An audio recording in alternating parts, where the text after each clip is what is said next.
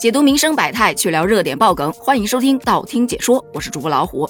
都说最好的营销是做好自己，其他什么都不做，坐等对手来犯错。毕竟你要是做的多了，不知道这泼天的富贵和泼天的开水哪个会先来。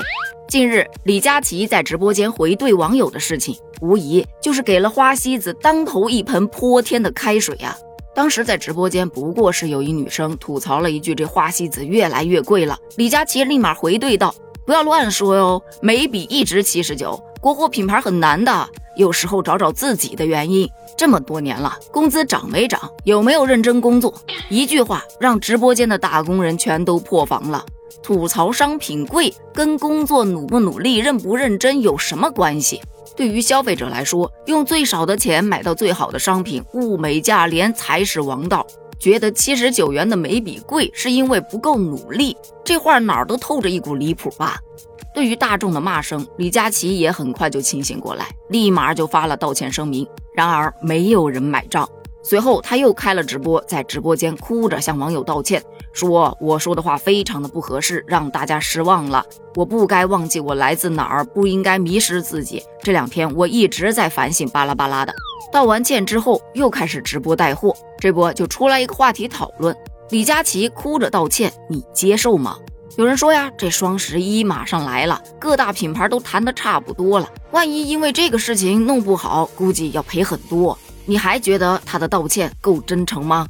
当然，也有个别的表示支持他的，就觉得人嘛都是有职业倦怠的，要给别人改过自新的机会。在要不要原谅的这个问题上，我一点发言权都没有，因为我本身也不是一个李佳琦女孩。所以呢，咱们还是来聊另外一个话题。话说，这泼天的开水浇到了花西子头上之后，这花西子一夜之间被扒得精光。什么？他这眉笔按照克来换算的话，一克划到了九百多块钱，比黄金还要贵。花西子的散粉贵过了香奈儿，等等等等的。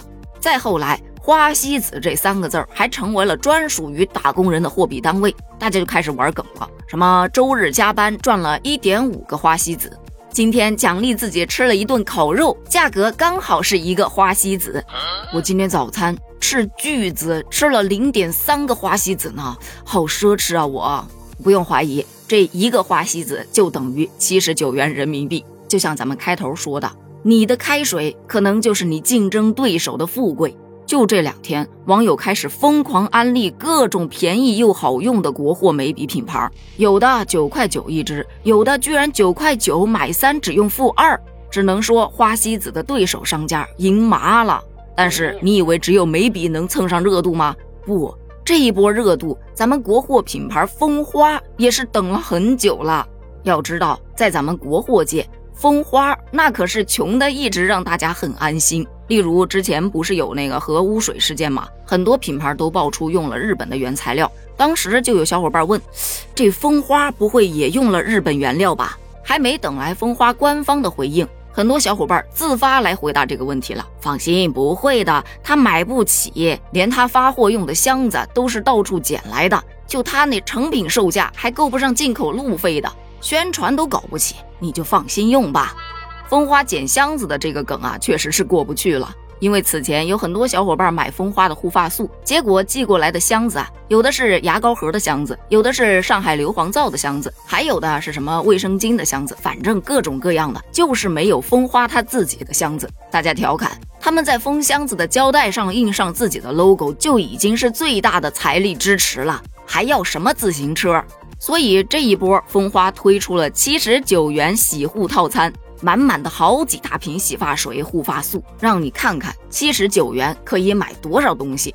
所以有小伙伴说呀，真正的国货真的很难。比方说蜂花，它根本就掏不起佳琦的坑位费，好吗？来，这一波热度让它蹭，让它火。话说回来，好的国货品牌真的是值得大家支持的，大家也非常乐意见到国货品牌成长壮大。但是支持国货不是消费绑架，更不是被主播 PUA。就算国货难带，跟尊重消费者那也是两码事儿。主播是架设在商品和消费者之间的一个桥梁。以前的火爆是因为你站在了消费者这个角度去把价格打下来，可现在却站在了消费者的对立面，还企图让消费者跟你去共情，这怎么可能嘛？要知道，七十九元对于资本家来说不算个啥，但是放在我们家，简单点的话，我能搞出一家四口的一日三餐来。那么留个问题给你：七十九元对于你来说可以干些什么呢？欢迎在评论区发表你的观点哦，咱们一起探讨一下。拜拜。